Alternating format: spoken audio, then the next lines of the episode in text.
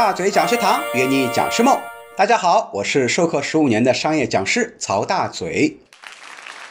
本小节我们继续分享，来回答一些学员的问题。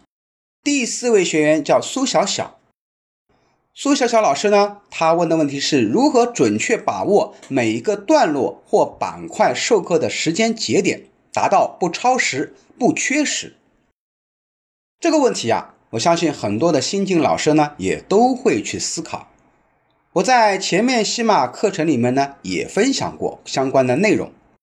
我们说，一般一天的课程内容啊，时间大约控制在六个小时左右就可以了。上午一般三小时，下午呢三个小时，当中可以休息十到十五分钟。那么有些客户会提出来哈，说老师能不能给我们讲七个小时，甚至八个小时？我的建议呢，不要去尽量的好像去啊迎合客户而去满足这个需求，因为你讲七个小时，不仅自己累，而且你的学员啊也会非常的疲劳。学员疲劳了以后，学习效果差，而且他会有抵触情绪，他把这个情绪反馈给他们企业的老板，对老师是不利的。所以，我们尽量把一天的时间呢控制在六小时左右。那么，这个六小时怎么去掌控它？我的建议，第一步是做好课程的时间线的规划，也就是说，你几点到几点讲哪一些内容，讲你的 PPT 里面的多少页的内容。比方说，我们一天的 PPT。可以新进老师啊，控制在八十到一百页左右，因为你展开的比较少嘛，所以 PPT 可以多做一点。那么如果八十页 PPT 啊，一共分为四个阶段，上午讲四十页，下午讲四十页。那么第一节课呢，一个半小时左右，我们讲二十组页左右就可以了。那你要时刻的关注好你的 PPT 的页数，所以在我们的 PPT 在做的时候啊，你也给每一页啊，给它放入一个我们的页数。你在讲的时候可以关注页数，哎，我是不是这一个时间段讲的页数呢太少了？那么我们要稍微的加紧一点。如果哎这一小节我讲的页数太多了，那么在下面呢适当的展开一点，这样的话呢就容易去分配到每一个时间点以及你的内容啊，不容易产生超时或时间不够，以及我们的啊时间呢还有很多的一种啊不太好的情况出现。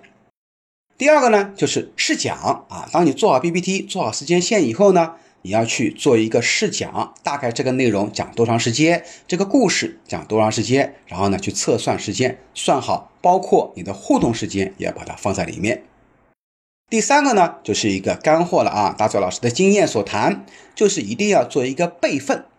比如说，我们的八十页 PPT 讲完，最后有一个是再见啊，可能说最后的结尾的 PPT 出来了以后呢，在后面啊，我们还可以放个三到五页的 PPT 作为备份，因为一旦你讲完，一看四点半结束的，讲到四点讲完了，是吧？这个时候收呢有点过早，客户觉得，哎，你给我的时间六小时，怎么没有讲满呢？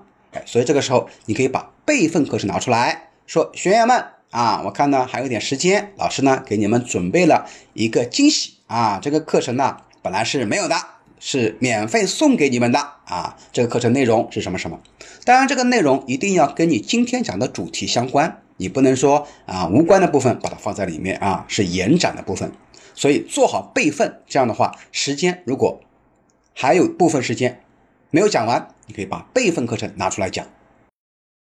那么这边呢，我也顺便回答一下啊，就是我们的 PPT 的页数，刚刚说了啊，初级讲师呢，一般一天可以放到八十到一百页。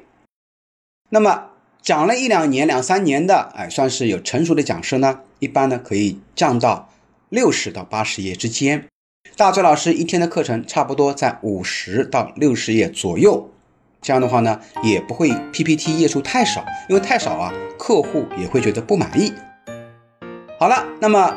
本小节内容呢，我们暂时就分享这么多，我们下期节目再见。